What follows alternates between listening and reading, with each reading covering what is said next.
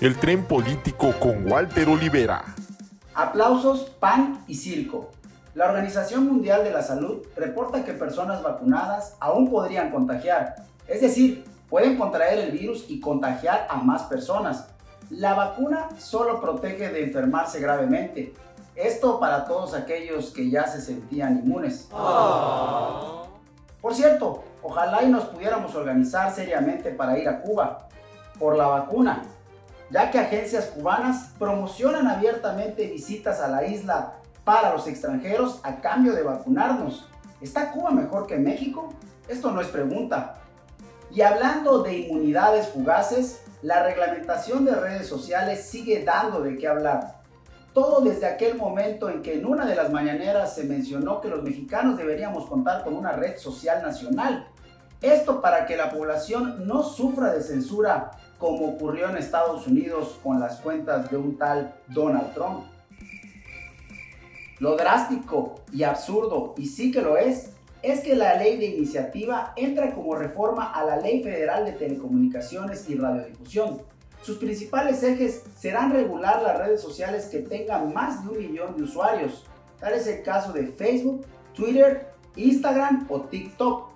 Y en todo este proceso las redes podrán establecer mecanismos para suspender o eliminar cuentas y contenidos, esto de acuerdo con los términos previamente autorizados por el IFT, quien ejercerá como árbitro entre las partes. Qué bueno que al final no desaparecieron al IFT, ya que recordarán hace algunas semanas estaban dispuestos a acabar con este organismo de la mano del INAI. Quienes sí desaparecieron fueron unos milloncitos. Esto de acuerdo a un comunicado de la Secretaría de la Función Pública, quien inhabilitó por seis meses nada más a tres servidores públicos. Resulta que Ana Guevara dice que no se dio cuenta cuando desviaron decenas de millones de pesos desde la CONADE, siendo ella la que encabezaba esta comisión. Bastante lenta para ciertas cosas nuestra Ana, ¿no? Qué lejos quedaron esos días cuando era ágil y veloz. Pero el que sí se vio cero lento fue el famoso comentarista deportivo Quique Garay.